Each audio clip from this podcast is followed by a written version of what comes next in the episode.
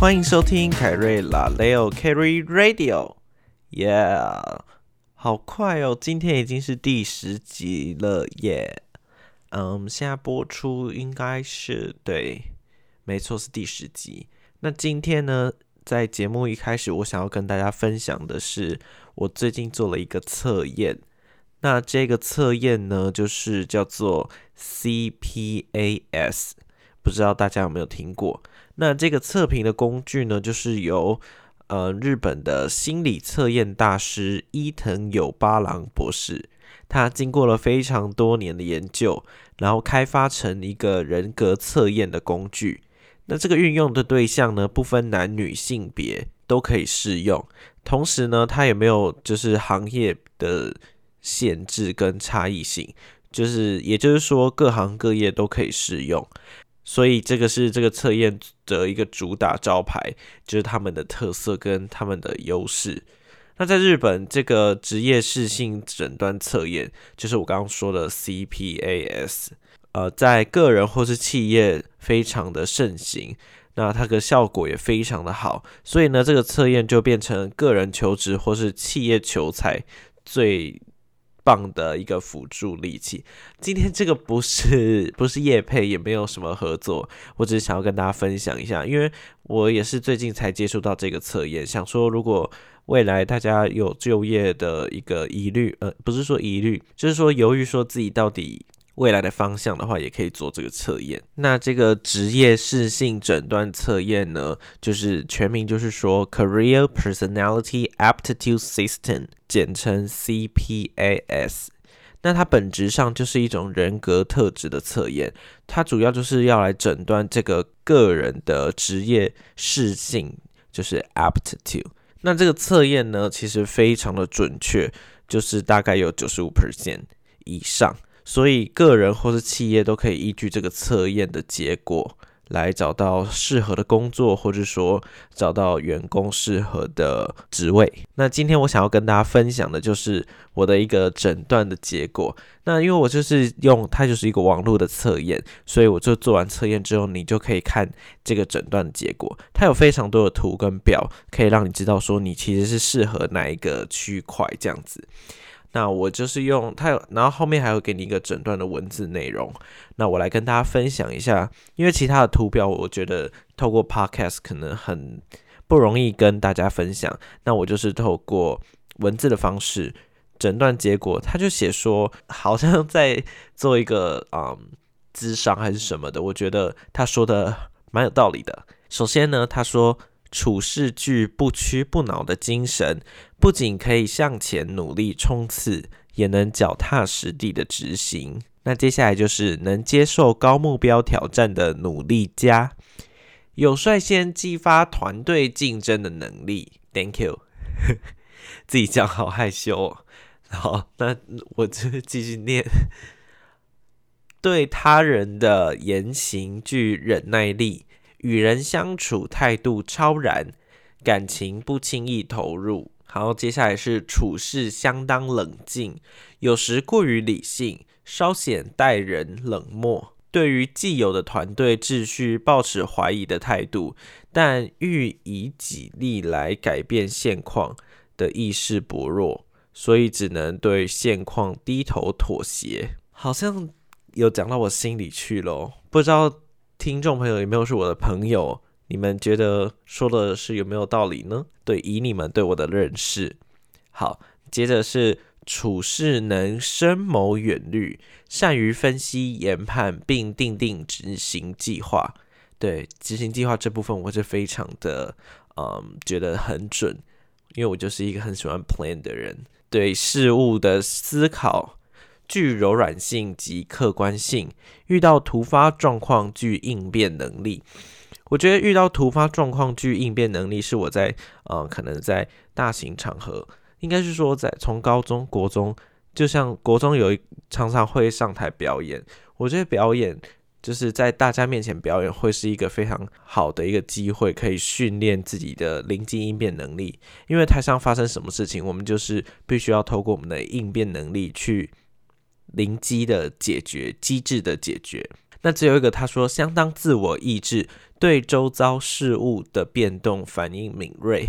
呀，我觉得我真的是非常的 sensitive，但这个 sensitive 我觉得不是一个呃 negative，在那唠英文，等下被揍。就是我觉得它不是一个呃，不是不见得是坏事，因为有时候反应敏锐，你可以发现周遭的一个心情，或者说呃大家的。情绪起伏，这个在我在在意别人眼光的是好事吗？那一集有跟大家稍微聊到我自己的一个反应，呃，不是说反应，就是观察力。那如果大家想要了解的话，可以去听听那一集。那资讯栏，呃，这不是 YouTube，那大家可以去搜寻一下前几集。OK，好，那我今天主要的近况就想要跟大家分享这个部分，因为，嗯，这也算是我的近况之一。最近就是刚好因缘际会之下。有机会可以填到这个测验，因为这个测验其实是好像是要付费的，我记得。但是因为刚好有机会，那如果你们真的很好奇，或者说未来毕业的时候不知道自己的方向的话，也可以做一下那个 test。好，今天不知道怎么了，很少讲英文，原谅我，谢谢。好，那下一个 part 就是你看这讲英文。好，那个下一个阶段呢，就是日常小调查。那今天的这个 topic。Sorry，又是英文。那今天这个主题呢，想要跟大家分享的就是偷看别人的时候，你会斜眼瞄还是三百六十度转？那这个三百六十度，呃，应根据有人的这个赞助的话，我以我的理解，应该不是说真的头三百六十度转，应该就是会转头啦。对，那这一题其实我觉得非常的逗趣。逗趣的部分就是说，这个朋友怎么会提出这个问题呢？就是我蛮好奇，说他提出这个问题的时候在想什么。那如果因为他如果没有提这个问题的话，其实我也不会想到自己偷看别人的时候是斜眼瞄还是会转头。所以我现在回想起来，自己通常在看别人的时候，好像就是用余光去看，或是说不经意的偷看。就是假装做别的事情，然后趁机偷看。但大家有没有想过，在什么样的情况下会需要偷看呢？我想了一下，好像是在看精彩的画面，像是认识的人在约会之类的，还有看到陌生人在做一些惊人的举动。那惊人举动，举例来说，我前几天啊，因为我最近在实习嘛，那我下车公下公车。要走到公司还有一段路，那我在路上就是我过马路的时候，有一个有有三三五个成那个工人，他们直接穿越马路，没有走斑马线，然后我就走在那个人行道时候，他们穿越马路的时候呢，就有一台车也开开过来，然后那台车就一直按他们喇叭，结果我觉得那工人非常没有水准，他就直接就是一直。骂很多脏话，然后骂那台车。那我想说，你很奇怪，啊，你自己做错事情，凭什么在那边干屌别人？所以我那时候就有点吓到，而且车子已经开走，他们还在骂。我想说，你在骂给谁听？人家在车上根本不见得也听得到，好不好？哦，对，所以这重点就是要说，我那时候听到的时候，我还不敢直接转头看，因为我怕会被打，所以我就是用余光的看一下他们是谁，所以我才看出来他们是工人，因为他们准备去啊我们附近的一个工地工作，对，所以这就是我那个。这非常贴切的经验，就是我是斜眼喵。那这次投票呢，其实也是一半一半啊，我觉得蛮一半的啊，感觉大家都很有偷看别人的经验，这个感觉可以来做一集偷看别人的那个经验，看你偷看到什么，好像还不错。好，那今天呢，想要跟大家推荐的一部电影呢，就是因为我最近有订阅了那个 Disney Plus。一订阅我就赶快看到底有什么好片，真的好多。但是我发现了一一部我最近真的，呃，不是最近，就是前阵他上的时候就很想看，然后也没有机会到电影院去看的一部电影，就是台湾的电影《听见歌在唱》。那这部电影呢，是由马志祥跟 ella 陈家陈家化吗？对他姓陈，就是他们两个啊。算是主演啦。那他这故事呢？好吧，我我跟大家讲一下这个故事大概是在说什么。那这部电影呢，它就是在二零二一年上映的一个，它归类在台湾喜剧的一个剧情片。那它是由杨志玲导演所指导的，然后呃，其实这个故事呢是真人真事改编的，总共筹备时间他是写说是十二年。那主要是在讲述成立在二零零八年的一个台湾原生儿童呃台湾原生童声合唱团成立的故事，跟深建合唱团指挥的一个 Peter Ma 呃马彼得的一个经历，他就是之后那个东浦国小的校长，对，那。就是里面就有一些他们，因为主要成分是原住民居多，在一个山区的一个部落，主要剧情就是在讲说一间布农族的一个部落小学，然后一个连五线谱也看不懂的体育老师，那这个体育老师就是马志祥演的，然后还有一个就是不停流浪的音乐老师，就是代课老师会一直流浪这样子，那这音乐老师就是 ella 演的，还有一群五音不全的儿童，呃，也就是说原住民孩子。那需要就是非常仓促的组成合唱团，在三个月后比赛上得到优异的名次，才可以拯救这个山区学校被废校的命运。那在比赛落败的时候，就是听评审的建议，他们重新出发，运用他们原住民特殊的声音去创造全新的自己。那因为为什么要评审？因为他们那时候落败嘛，然后就想要找出问题在哪里。因为他们一开始呢，就是想要 follow 大家的一般我们常见的原住民，呃，不是不是一般常见的合唱团，都唱一些流行歌啊，或者说我们一些听的没有什么太大特色的歌。对，所以因为他们想说，评审是觉得说，他们既然是原住民，原住民怎么没有运用原住民的一个特色？因为他们有八部合音啊之类的，去展现他们的一个声音的力量。对我觉得这这部电影虽然都说它是喜剧片，可是我看完是满满的感动，尤其是 Sagino 的这个角色，因为他在里面就是演一个呃单亲爸爸，然后他是一个呃坐轮椅，半身好像是半身瘫痪，然后还有两个女儿。我觉得你们我就不爆雷，你们就是有兴趣可以去看。那我也非常喜欢，就是合唱团的声音跟这个氛围，就是那个和音很好听，就会感觉非常纯粹自然。因为他们不是运用那种嗯很嘻花的一个呃唱歌技巧，还有背景音乐，就是一个钢琴伴奏加上和声，然后合唱这样子的展现。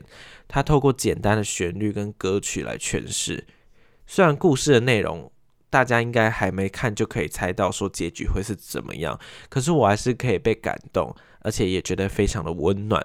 但是里面有些轻松的，也没有像我讲的这么沉重，因为可能我看的点比较不一样，所以我可能下一次看也会有不同的感受。那他们这个拍摄有一个，嗯，有发生一些状况，就是他们呃因为三场台风而暂停拍摄，总共拍了四十五天。对他们是在台湾原住民文化园区拍的哦，这个可能大家在维基百科都可以查到。OK，那这是我今天的一个嗯好片分享的部分。那接下来呢，就进入我们今天的主题。你也跟我一样犹豫不决吗？那为什么会犹豫不决呢？其实我自己认识自己的这个二十年来，差不多，我有发现。